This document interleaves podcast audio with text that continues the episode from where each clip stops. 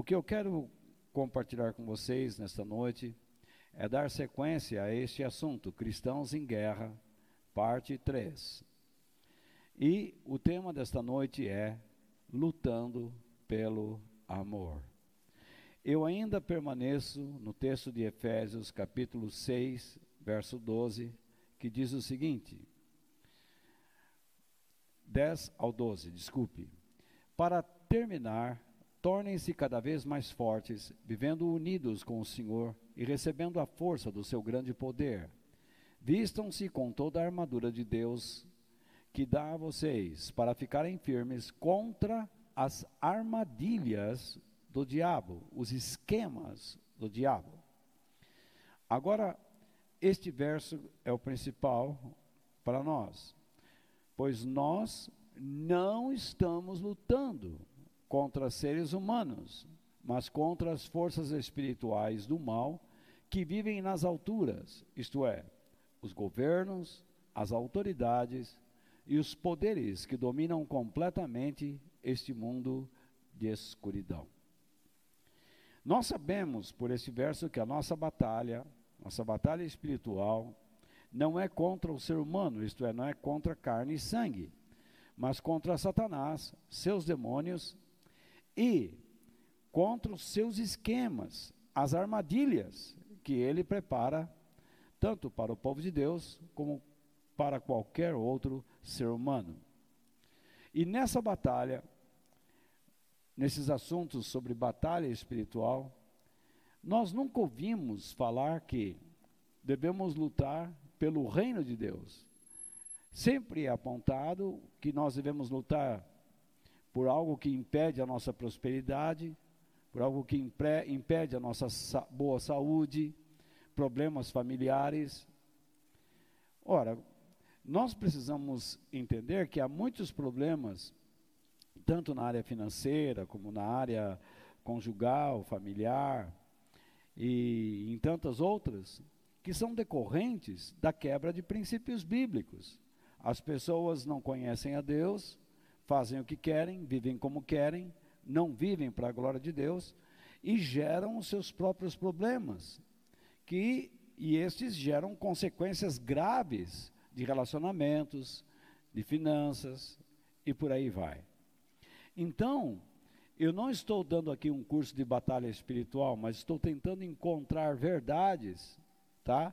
Dentro desse assunto e tentando mostrar para você alguns detalhes dentro dessa matéria que correspondem a uma batalha. Como, por exemplo, eu falei a semana passada sobre a glória de Deus. Nós batalhamos pela glória de Deus, claro, porque Satanás não quer que o caráter, a, a, grandeza, o amor, a bondade, a misericórdia, a justiça de Deus possa ser vista e compreendida pelas pessoas, pelo ser humano. Ele não quer que nós, até mesmo cristãos, valorizemos a grandeza e o caráter de Deus em nossas vidas. Mas Ele quer que nós busquemos apenas coisas terrenas, soluções fáceis. Ele propõe isso. E até mesmo por meio de pregadores, tá? Ele quer que nós amemos mais a nós mesmos do que a Deus e que deixemos de amar a Deus e o nosso próximo. Agora, então, o propósito desta meditação é mostrar que nós devemos lutar pelo amor. E eu vou tentar explicar por quê. Então, como Deus, vamos para a tela. Como Deus mostra a sua glória através de nós? Na semana passada eu falei que nós precisamos lutar pela glória de Deus. Então, como Deus mostra a sua glória através de nós? Nós sabemos que Deus mostra a sua glória pela natureza. Os céus manifestam a glória de Deus. Você olha para os animais e você vê o instinto, você vê um mundo tão precioso, o universo, Deus conhece cada estrela pelo seu nome, os cálculos físicos da física, da matemática são perfeitos Alguma mente criou isso e nós sabemos que foi Deus. Então, vamos voltar para a tela. Como Deus mostra sua glória através de nós? Ele a mostra por meio do amor. O amor só é saudável, resistente e floresce quando plantado em um solo rico de confiança, pois se esta a confiança se desgastar, o amor enfraquece. Então, falando em solo, devido a agentes externos como vento, chuva, geleiras e até mesmo a ação do próprio homem, o solo pode se tornar erosivo e prejudicial ao plantio. Você encontra verdadeiras crateras, buracos, é, solos desbarrancando, e você não vai conseguir plantar ali. É necessário adubar, é necessário preparar, é, é necessário passar uma máquina, aplanar o terreno, destocar, tirar sujeira, pedra, tocos, enfim. Agora, o mesmo ocorre em nossa mente, quando nós deixamos de adubá-la com a palavra de Deus. Se nós não alimentamos a nossa mente com a palavra de Deus, que é o alimento verdadeiro para a nossa alma, nós também permitimos que agentes externos, como Satanás, seus demônios e os seus esquemas, onde ele insere agentes humanos, prejudiquem a nossa confiança e o nosso amor por Deus. Então, assim como o vento a chuva, as geleiras e o homem podem prejudicar o solo, tornando erosivo e prejudicial, ao plantio, à agricultura. São os agentes externos. Nós, se não cuidarmos de nossas mentes, dos nossos pensamentos, agentes externos, como Satanás, os demônios, e seres humanos que estão inseridos nos seus esquemas, que criam armadilhas contra nós, vão também criar erosões e prejudicar o nosso relacionamento com Deus. Então, portanto, de modo diligente, sutil e enganoso, Satanás usa todos os seus meios para incitar e encorajar a erosão da nossa confiança em Deus. Por quê? Porque ele quer matar o nosso amor. Eu já disse a vocês que Satanás não consegue lutar contra Deus. Deus, naturalmente, é superior a ele. Mas Deus lhe dá liberdade de ação. Tá? Até um determinado momento, Satanás pode agir, porque o homem criado por Deus deu a ele esta condição. O mundo jaz no maligno, o mundo está debaixo do poder da malignidade, da maldade, do maligno, do mal, de um ser que governa mentes sujas, impuras e que se rebelam contra Deus. No entanto, Satanás não pode destruir a igreja também, porque a igreja é algo criado por Deus, é o corpo de Cristo. A igreja sempre existirá. Só que existe a igreja, verdadeira e existe a igreja falsa.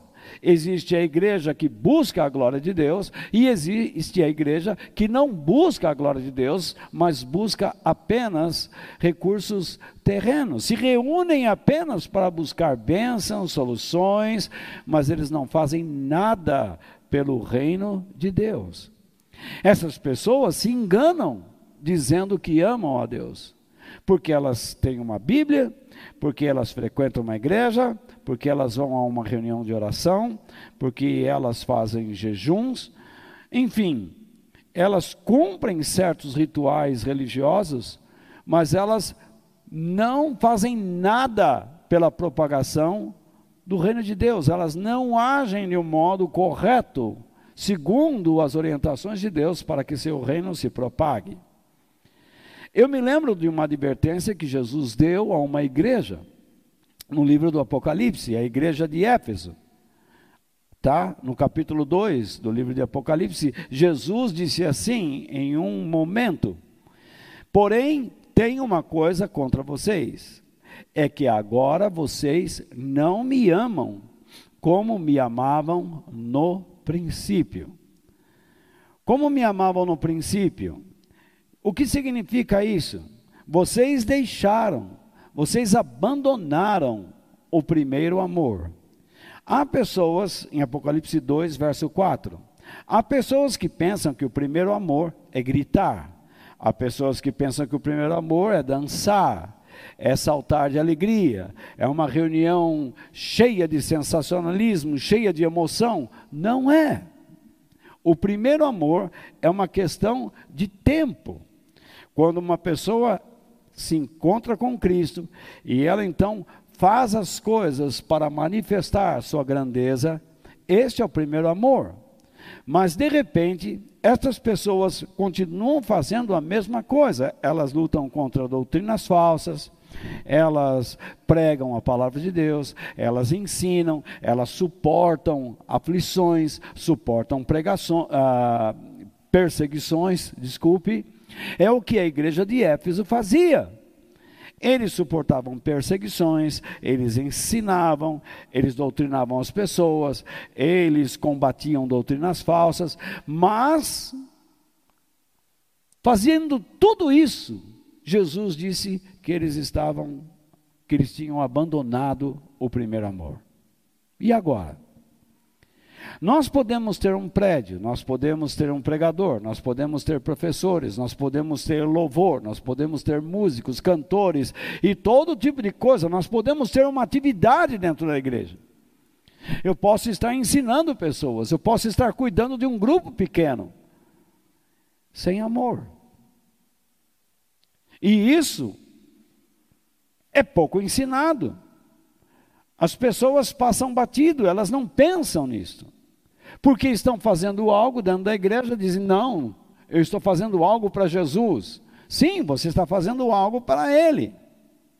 Só que você não faz alguma coisa que manifeste a glória dele. As pessoas não estão recebendo o impacto da glória de Deus. Tudo que está sendo feito se transforma em um ritual, em um hábito. Eu defendo doutrinas, tá bom. Eu posso escrever livros, eu posso pregar, eu posso chegar aqui, falar uma porção de coisas, sem expressar a grandeza, o caráter de Deus, sem falar a verdade. Eu estou mais preocupado com a aceitação, mais preocupado em me dar bem com as pessoas, do que propriamente me dar bem com Deus. Com relação à igreja de Éfeso, quando você lê o capítulo 2 e também o 3 do livro de Apocalipse, você vai encontrar ali sete igrejas. Qual foi o legado que a igreja de Éfeso deixou para as outras sete? Um legado terrível. A partir da primeira igreja de Éfeso, as outras igrejas que são, é, é, nós relacionamos, eu pelo menos penso assim, que são fases, períodos da história da igreja, ela está caindo, ela está decaindo. Existe uma decadência espiritual e até moral. Porque a primeira falhou no amor. A primeira defendeu doutrinas, a primeira trabalhou para Deus, a primeira suportou aflições, foi perseguida, foi elogiada por Deus por isto, mas, olha o que Jesus diz: tenho uma coisa contra vocês, é que vocês não me amam como me amavam no princípio. É possível alguém ter orgulho do sofrimento. É possível um cristão ter orgulho de, das pressões que está sofrendo. Tudo é possível. Então ele chega diante dos outros e diz: Olha o que eu estou passando, olha o que eu estou sofrendo. Ele, ele mostra a si mesmo. Ele é incapaz de mostrar que a sua força vem de Deus. As pessoas não conseguem perceber isto, porque tudo nele é eu, eu, eu, eu. Então, a primeira coisa que eu quero falar com vocês é isto: a glória de Deus deve ser buscada, e ela é expressa por meio do amor ao próximo. Então nós temos que buscar a glória de Deus com todo o coração e saber que ela pode ser expressa através de nós por meio do nosso amor ao próximo. Você sabe que a vida com Deus tem uma base sobre dois grandes fundamentos, que são os mandamentos que Jesus falou. Ele diz: você vai amar a Deus com todo o teu coração, com toda a tua alma, com toda a tua mente, com todas as tuas forças, com todo o teu espírito. E o segundo mandamento é este: amarás ao teu próximo como você ama a si mesmo. Quando nós descobrimos a Deus, nós descobrimos o quanto nós nos amamos. Uma pessoa que não descobre a Deus, uma pessoa que não descobre a glória de Deus, uma pessoa que não busca a grandeza de Deus, uma pessoa que não busca conhecer a Deus, é porque ela não se ama. Ela não tem noção do que é amar a si mesmo. Ela é cheia de orgulho, de egoísmo interesses terrenos, interesses pessoais. Então nós descobrimos o quanto nós amamos quando nós descobrimos o valor da glória de Deus. E quando nós amamos a Deus e o expressamos às pessoas, então nós amamos o próximo. Amar o próximo vai além de darmos uma esmola, de darmos comida, de darmos roupa, porque nós podemos fazer tudo isto e não expressarmos a glória de Deus, estaremos fazendo um trabalho social. Eu não estou dizendo que isto é ruim, mas receberemos elogios de pessoas públicas, da sociedade, mas não receberemos elogios de Deus. Porque nós não estamos fazendo algo para expressá-lo. Nós podemos estar fazendo algo em seu nome, sem expressar sua autoridade. Eu não sei se você pode me entender. Muitos de nós estamos fazendo coisas para Deus, em nome dEle. Vocês se lembram das pessoas que chegaram até Jesus, quando ele estava explicando sobre o julgamento dos últimos dias, as pessoas chegariam para ele dizendo: Senhor, nós pregamos em teu nome. Nós curamos pessoas em teu nome. Nós expulsamos demônios em teu nome. E Jesus dirá a eles o que? Apartem-se de mim, porque eu não os conheço. Jesus disse: Por que vocês me chamam de Senhor, Senhor, Senhor e não fazem o que eu mando? Então as pessoas na igreja se acostumaram a fazer coisas para Deus, mas na verdade eles não fazem o que fazem para expressar o caráter e a grandeza dele. Então, quando nós amamos a Deus, veja bem, quando nós, quando amamos a Deus, nós estamos buscando o que? A sua glória. E quando amamos o próximo, segundo os termos de Deus, hein? expressamos a sua glória. Por isso, esses dois mandamentos, amarás a Deus e amarás ao próximo, eles correspondem à base da nossa adoração do nosso serviço, da nossa disposição em nos humilharmos diante de Deus, dependermos dele, nos sujeitarmos a ele, dependermos dele integralmente. Portanto, quando nós buscamos a sua glória, é sinal que o amamos. E quando nós expressamos a sua glória, o seu caráter, por meio das nossas ações ao próximo, então nós estamos expressando a sua grandeza. Vamos lembrar de uma palavra que Jesus disse após ter ensinado as bem-aventuranças. Lá em Mateus capítulo 5, versículos 14 ao 16, Jesus disse assim: Versículo 14: Vocês são o que? A luz. O que é isso? Vocês são os expositores da verdade, do conhecimento, da grandeza e do caráter de Deus. É isso que nós somos. Instrumentos através do qual, dos quais Deus pode ser conhecido. Então vocês são os expositores da verdade, do conhecimento, da grandeza e do caráter de Deus. Para quem? Para o mundo. Então, repare bem, vocês são para o mundo o que?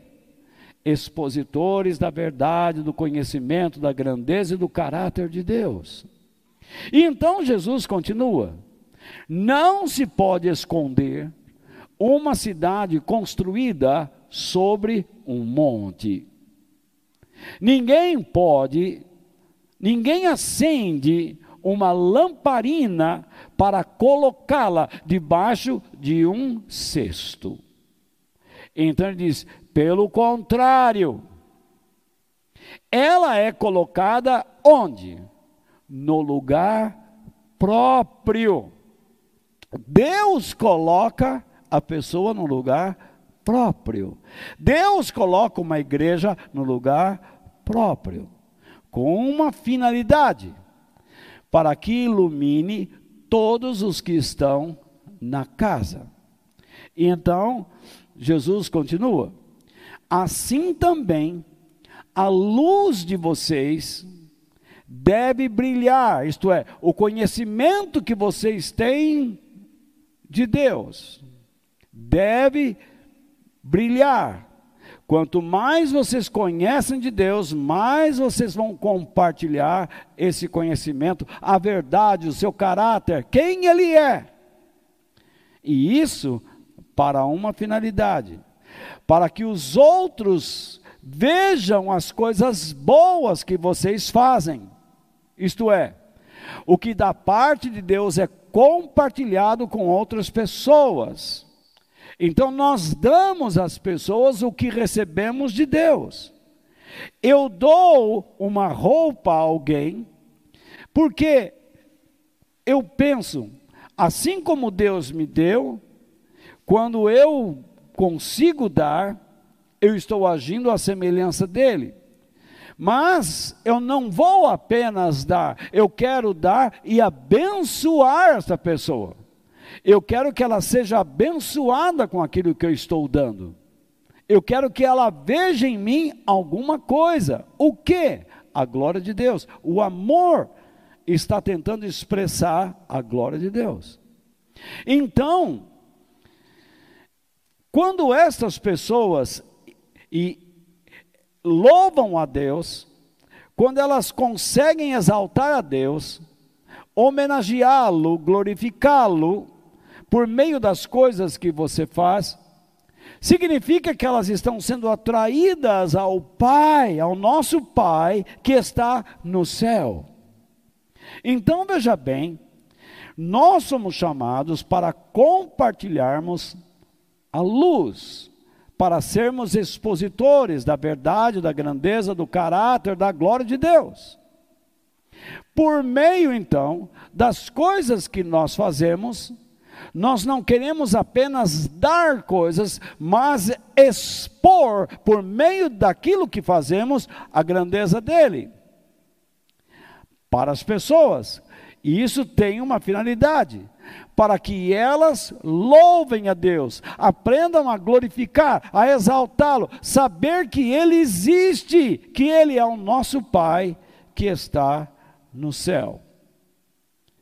Estes versos, esses dois versos que nós, ou esses três versos que nós acabamos de ler, nos ajudam a compreender a razão de certos cristãos não estarem expressando a glória de Deus.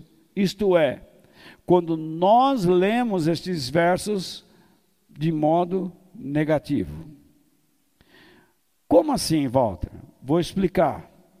No reino de Deus, veja bem, deixe-me voltar aqui, tá? Uh, uh, vocês são a luz. Muito bem. Há muitas pessoas no reino de Deus que viram e tiveram o conhecimento da glória de Deus. Eles estão crescendo, eles estão aprendendo. Tá? Então, vocês são a luz, eles se transformam em expositores, instrumentos de Deus para compartilhar a glória de Deus. Dá para entender? Muito bem. Isso significa que eles foram iluminados. Nós não temos luz própria. Nós refletimos alguma coisa, a luz de Deus por meio de Cristo. E então eles são colocados sobre uma rocha, sobre um monte. Não é isso que o versículo diz? É isso que diz o verso 14. Recebemos a luz e somos colocados sobre um monte. Porém, há muitos cristãos que não se dispõem a compartilhar a luz que recebem. E, pior ainda, eles se escondem. Eles se escondem.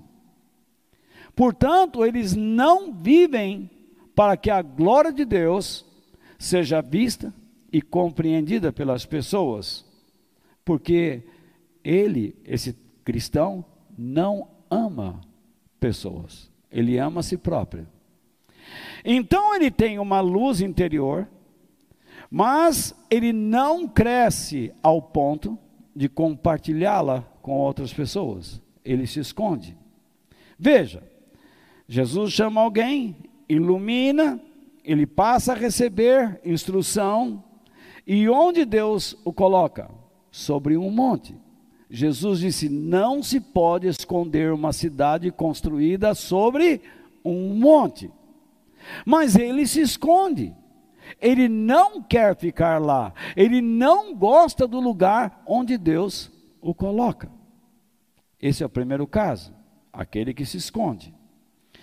Nós temos também o cristão que viu a luz, a glória de Deus, obteve conhecimento do caráter de Deus, foi iluminado por ele, foi colocado também sobre um monte, mas em vez de exibir a glória de Deus, a grandeza de Deus, ele exibe o seu orgulho espiritual.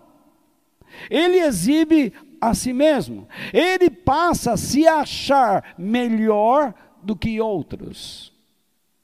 Ele acha que o conhecimento que ele possui faz com que as pessoas fiquem abaixo dele. Ele trata as pessoas com menosprezo. Então, veja, ele é colocado sobre um monte, dentro de uma casa, como o anterior, mas, para o seu conhecimento, estar dentro de uma casa é pouco.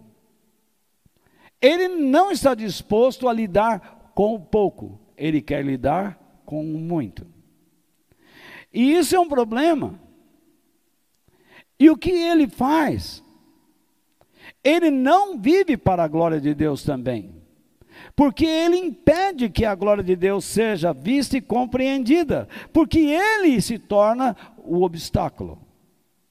Então o primeiro se esconde, ele não vai à casa. O segundo está na casa, mas acha que é pouco. Então eu estou tentando usar este verso pelo lado negativo, tá? Para tentar explicar alguma coisa que o diabo faz. Ele cria esse esquema. Ele insere na mente da pessoa do primeiro o medo. Para que, que eu vou ficar me expondo? Eu vou ter problemas. O segundo se expõe mas se julga maior do que todo mundo, melhor do que todo mundo. E então ele deixa de expressar a grandeza de Deus e passa a expressar a si mesmo. Ele quer mais. Ele não se contenta com aquele pouco que Deus lhe deu. Isso é um problema sério. Eles não aceitam o lugar que Deus os colocou. E eles não se esforçam para realizar o trabalho de Deus com empenho, com esmero, no lugar onde foram colocadas pelo Criador. Mas decidem por si mesmos onde eles devem ficar ou o modo como eles devem agir. Alguns dizem assim: eu não vou correr o risco de errar eu vou me esconder. O outro diz: não, isso aqui é muito pouco, eu quero fazer mais. Então se enche de atividades. E o que acontece? Se enche de estresse, cria problemas familiares e cria problemas com irmãos, porque ele começa a invadir outras áreas onde ele não deveria estar. Deus disse: você está nesta casa, fique aqui, cuide dessas pessoas, mas Ele quer mais. E aí ele começa a meter, como fala, os pés pelas mãos. Então você tem que reparar que nesse texto bíblico que nós acabamos de ler, Jesus fala de uma cidade e de uma casa. Portanto, são dois lugares específicos. A igreja está numa cidade. Porém, a igreja é formada de várias casas. Ela está também em várias casas e por isso está numa cidade. A igreja está no monte. O monte quem é? Jesus, é a rocha. Em cada casa há alguém colocado por Deus para compartilhar a luz do conhecimento da glória de Deus com, a, com as pessoas que lá estão, isto é, dentro da casa. Deus não está pedindo para você ou para mim, tá? Que nos apresentemos à cidade, mas que socorramos as pessoas, beneficiemos as pessoas que estão ali na casa. Você tem um grupo pequeno, vamos lá. Então, aquelas pessoas são as, a, a, os indivíduos, os filhos que ele escolheu e colocou debaixo da sua direção, do seu cuidado.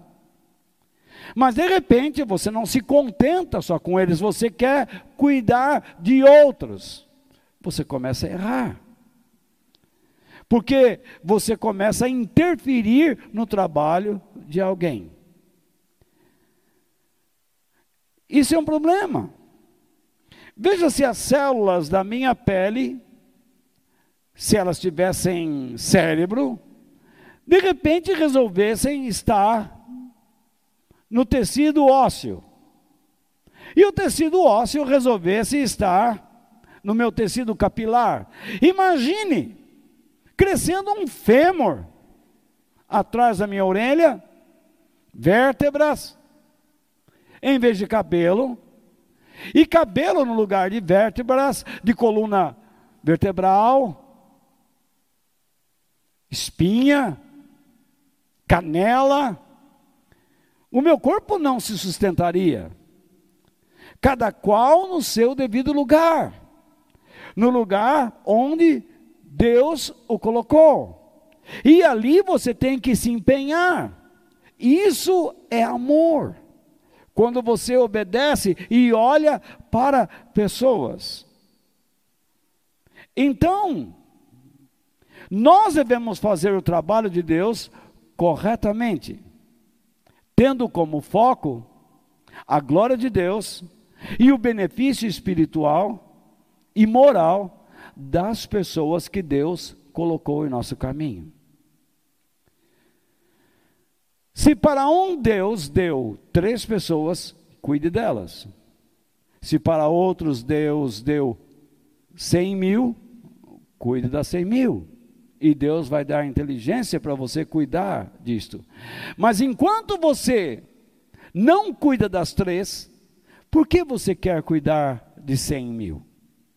Enquanto você não prova que é capaz de amar com zelo, com persistência os três, por que tem que tentar com cem mil? Eu sei que é boa intenção, mas Deus não está esperando que nós façamos a obra dele com boa intenção, mas com obediência. O nosso foco deve estar nas pessoas que Deus nos deu para amar e cuidar. E o nosso trabalho nunca deve visar a quantidade, mas a qualidade. Isso deve ser a marca do nosso serviço espiritual, a fim de que nós não sejamos produtores de obras inacabadas. Porque pessoas que não se contentam com o pouco não podem ser colocadas sobre o muito. Não é o princípio que a palavra de Deus nos diz? Repare que isto é uma guerra espiritual. Porque a pessoa não luta pelo amor, ela é egoísta, ela quer se expor, ela está enganando a si própria, ela está sendo enganada, ela não percebe, mas aos poucos ela está entrando dentro de um esquema que afetará outras pessoas, porque ela não dará conta do que pretende fazer. Muito bem, a boa intenção para fazermos tudo o que achamos que deve ser feito, fará com que não façamos nenhuma coisa e nem outra. Veja só, nessa cidade existem várias igrejas, mas eu, o Walter, estou nesta igreja. E eu tenho que lutar para beneficiar as pessoas desta igreja. Eu tenho que falar do caráter de Deus, da sua grandeza, do seu amor, expressar a sua glória para esta igreja. Na esquina tem uma outra igreja. Mas eu não posso tentar fazer o que eu faço aqui, ali.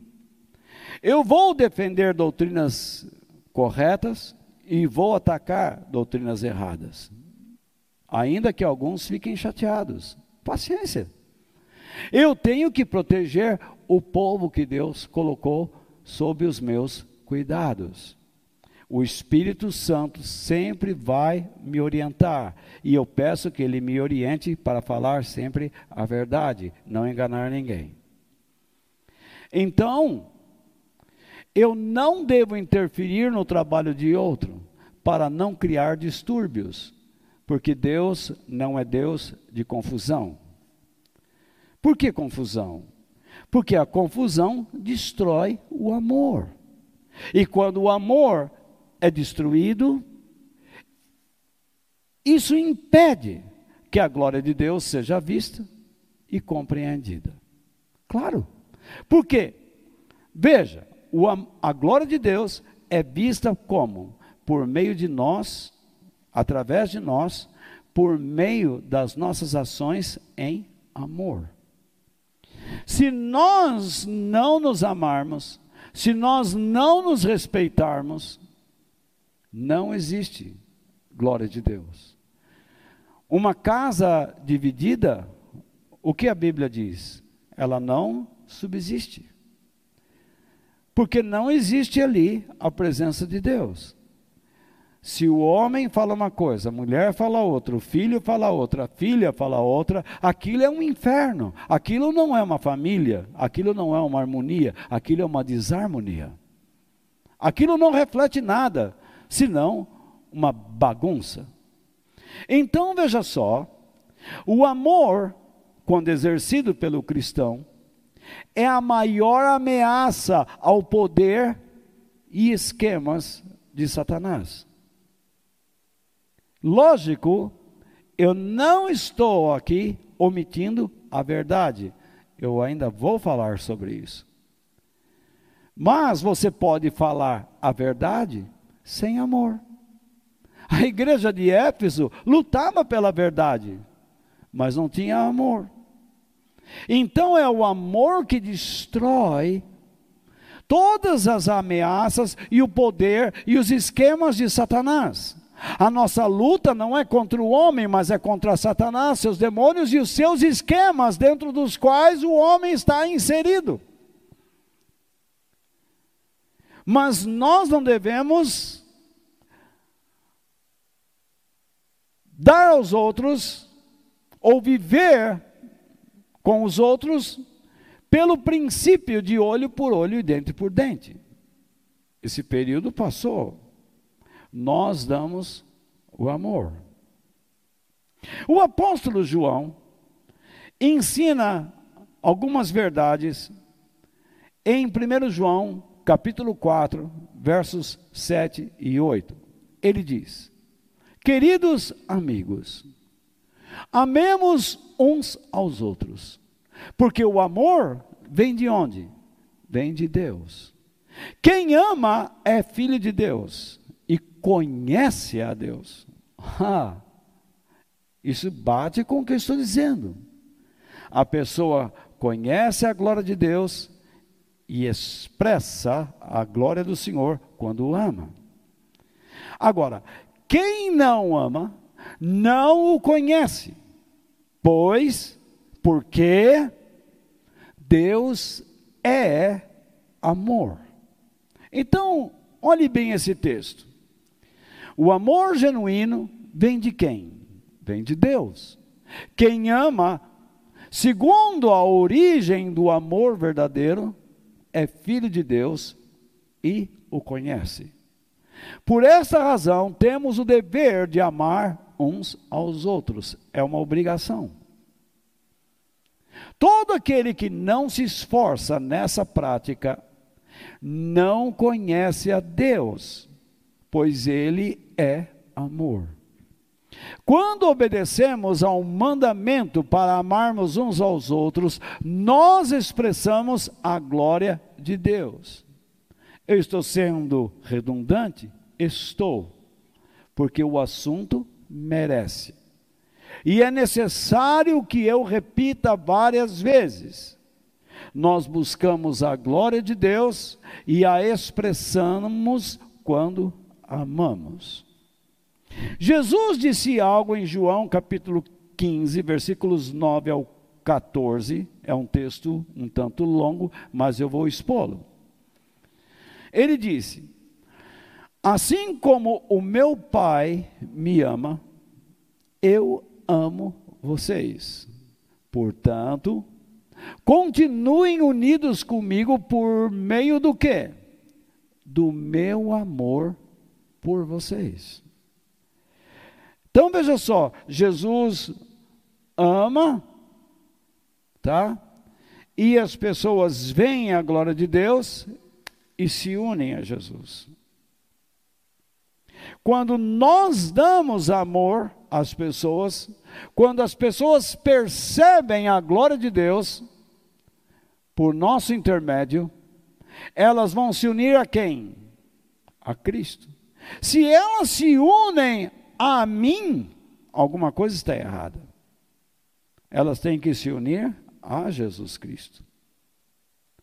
Então, no verso 10 diz: Se obedecerem aos meus mandamentos, que mandamento? Amar a Deus e ao próximo. Eu continuarei amando vocês. Assim como eu obedeço aos mandamentos do meu Pai e Ele continua a me amar.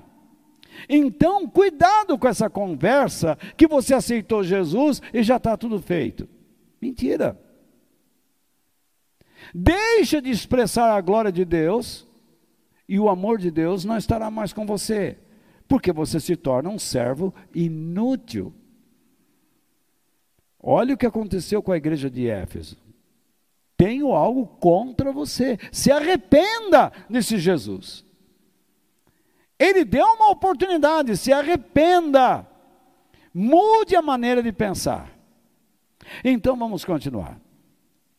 Eu estou dizendo isso para que a minha alegria esteja em vocês e a alegria de vocês seja o que?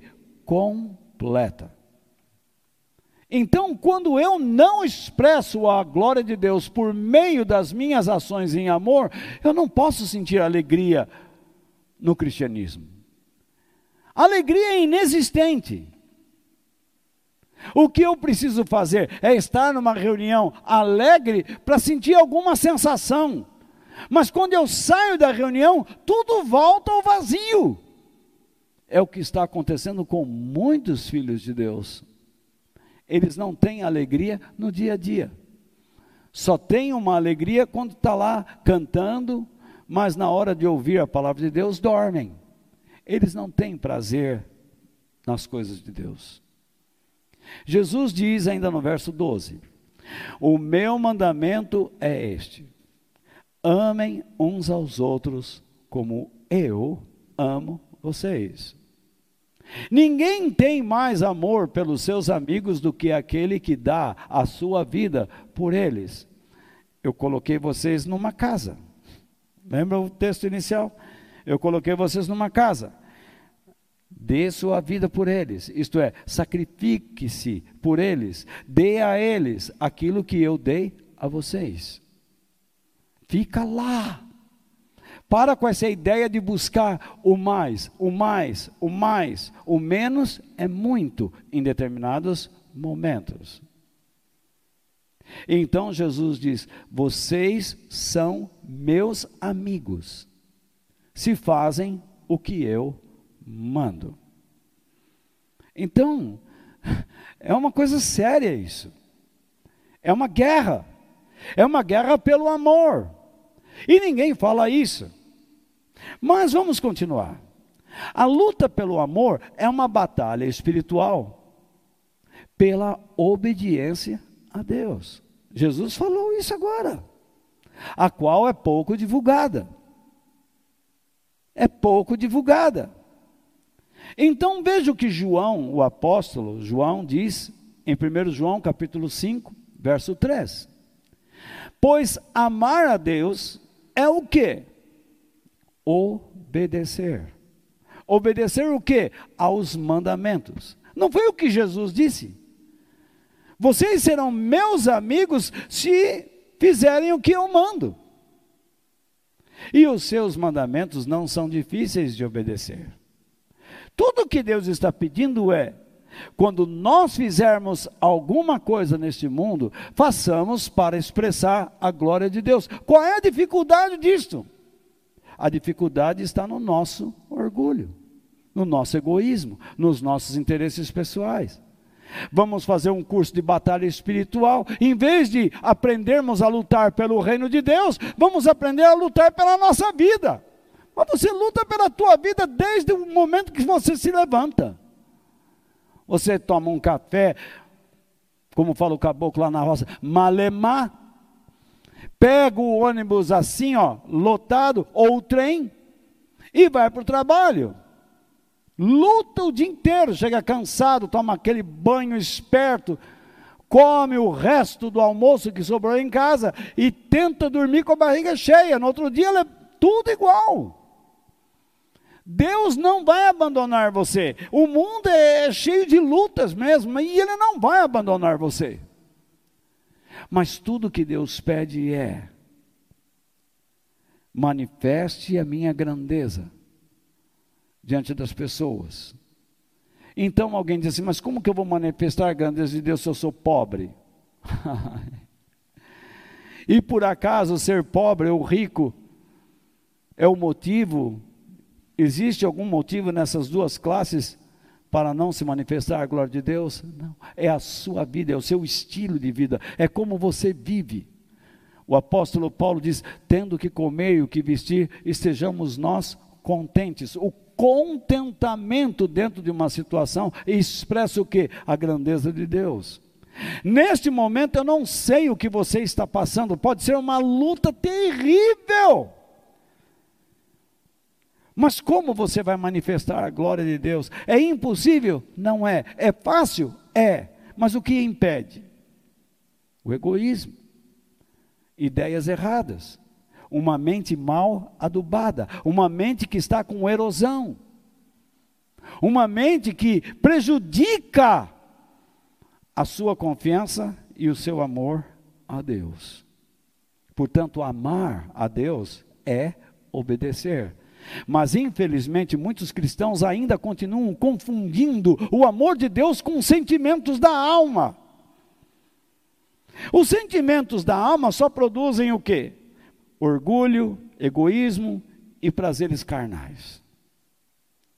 Entretanto, quando nós fazemos a vontade de Deus e damos ao próximo aquilo que Deus nos tem dado, então a obediência que é amor, nos dá um verdadeiro sentimento de amor, prazer e confiança no Todo-Poderoso. Não é o que Jesus disse? A alegria em Deus se torna completa. Felizes os que têm fome e sede de fazer a vontade de Deus, porque ficarão plenamente satisfeitos. Por que o amor é tão importante na vida do cristão? Porque o amor é o fruto mais importante que o Espírito Santo produz. Segundo, o amor é mais excelente do que qualquer dom do Espírito Santo ou qualquer milagre. O amor é o que dá valor às nossas ações cristãs, porque elas passam a expressar a grandeza de Deus. O amor por Deus é o que distingue o verdadeiro do falso discípulo de Cristo, o verdadeiro do falso cristão. Por isso o amor é importante. Se nós não expressamos a glória de Deus por meio do amor, estamos fracassando. Por isso que muitas pessoas, quando convidam alguém para a igreja, eles não convidam para Jesus, eles não sabem falar de Jesus, porque não vem nada. Eles convidam as pessoas para a igreja e dizem assim: vamos lá, você vai receber umas orações, e então você vai ver o que, o que Deus pode fazer na sua vida. E Deus é grande. Eles decoram certas coisas, certos clichês, mas eles não sabem expressar. Eles não têm expressões do coração, da mente, do valor, da grandeza, do poder, da justiça, da misericórdia, da bondade, da graça do Deus que dizem crer. Eles não sabem falar às pessoas acerca da sua fé. Eles convidam e jogam a pessoa no colo ou nos braços de outro cuide dele. Deus chamou os seus filhos para cuidar uns dos outros, orar uns pelos outros, carregar as cargas uns dos outros, aconselhar uns aos outros, chorar com os que choram, se alegrar com os que se alegram. Em muitas passagens da Bíblia está lá, uns aos outros, uns com os outros, uns para com os outros. Por quê? Por causa do amor. Em, para terminar, a glória de Deus desvanece quando o amor por Deus e entre irmãos se esfria. É verdade. Satanás, como eu disse, ele luta para isso. Nem sempre nos sentimos confiantes e seguros, no, ou melhor, nós sempre nos sentimos confiantes e seguros quando estamos com alguém que podemos contar, que nos dá confiança. É um verdadeiro amigo. Você pode estar se afastando de um verdadeiro amigo por estar dando ouvidos a conversas falsas. Entretanto, como é difícil amar alguém quando nele não conseguimos depositar confiança. Então, nós amamos quando depositamos confiança e podemos contar. E não conseguimos amar alguém que não nos passa confiança e que não podemos contar. E com essa pessoa nós sempre vamos estar cautelosos e propenso a questionar suas ações, porque nós suspeitamos dos seus motivos íntimos. Porque nós não conseguimos confiar nele. A falta de confiança é uma grande barreira para um relacionamento verdadeiro e sadio. Todos nós sabemos disso. Mas o que tudo isso significa? Repare, os nossos relacionamentos são extremamente vulneráveis, inclusive com Deus. Walter, que é isso? Sim, calma lá. Quando a nossa confiança em Deus começa a se desgastar, o amor começa a murchar. E quando o amor por Deus começa a murchar, a evidência da sua realidade e grandeza vai ficando cada vez mais obscurecida, diminuindo o seu brilho dentro de nossas mentes, no nosso coração. É por isso que Satanás sempre está tentando minar a nossa confiança em Deus, a fim de destruir o nosso amor por Ele. Quando ele consegue o seu intento, ele, Satanás, consegue o seu intento, o nosso testemunho cristão se torna o quê? Impotente. Criamos um espírito de desunião na igreja e nos isolamos. Começamos a culpar os outros pela nossa frieza. Por quê?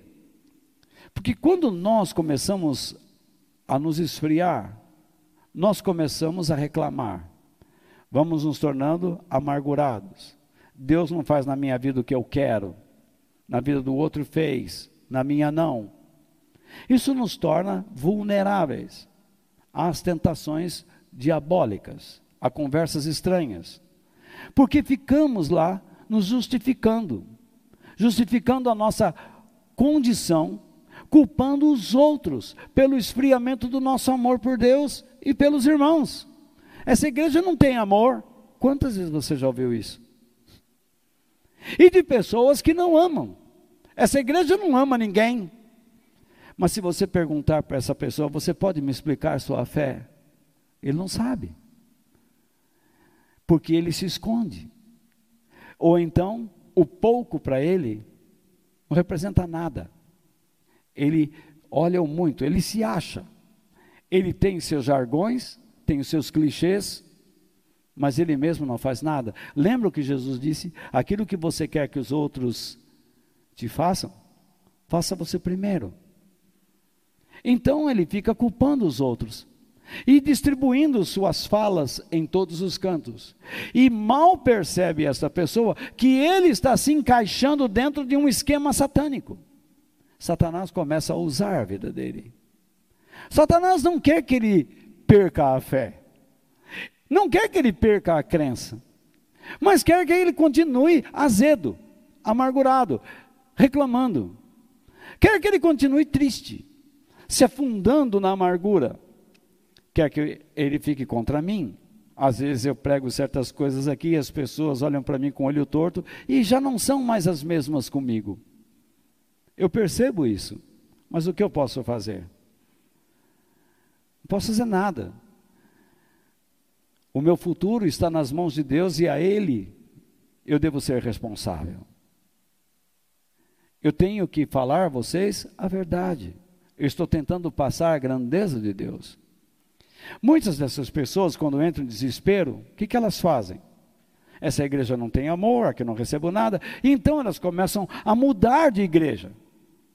Elas querem encontrar outro lugar. Em vez de serem humildes e buscarem a grandeza de Deus e a obediência em amor, correm atrás de novas sensações, porque ela não sente mais nada.